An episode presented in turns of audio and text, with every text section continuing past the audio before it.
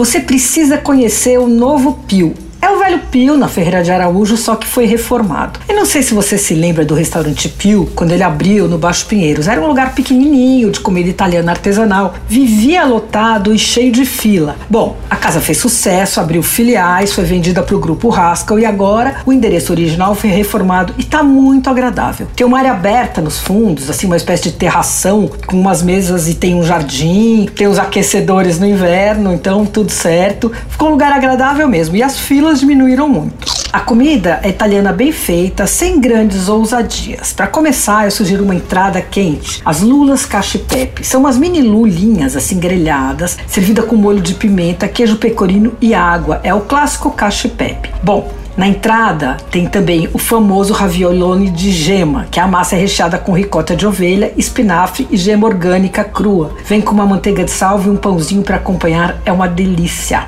Agora, imperdível mesmo, na minha opinião, é o brodo de cogumelo. É um caldo translúcido, super saboroso e servido com enhalote dalplim. O enhalote dalplim são aqueles, não sei se você conhece, são aqueles enhalotezinhos, assim, uma massa recheada, que é uma especialidade do Piemonte. Geralmente a massa é recheada com uma mistura de carnes, arroz, uma coisa bem delicada. E aí eles fecham e aí eles dão um toque assim com o dedão, que é o tal do plim. No Pio, os enhalotes são recheados com ricota de leite de ovelha da Rima, uma queijaria ótima no interior de São Paulo. Se você tiver que ir lá e pedir uma coisa só, vai vai nesse brodo. Se a fome pedir mais, o tagliatelle com ragu de cordeiro também é bem bom, viu? E a lasanha com mortadela e bechamel também é boa pedida. Mas olha, tem várias opções de massa, carne e tal. Não é um restaurante barato, mas os preços são ok. O Pio fica na rua Ferreira de Araújo, 314, abre todos os dias no almoço até às 16 e no jantar até às 23. Você ouviu Por Aí.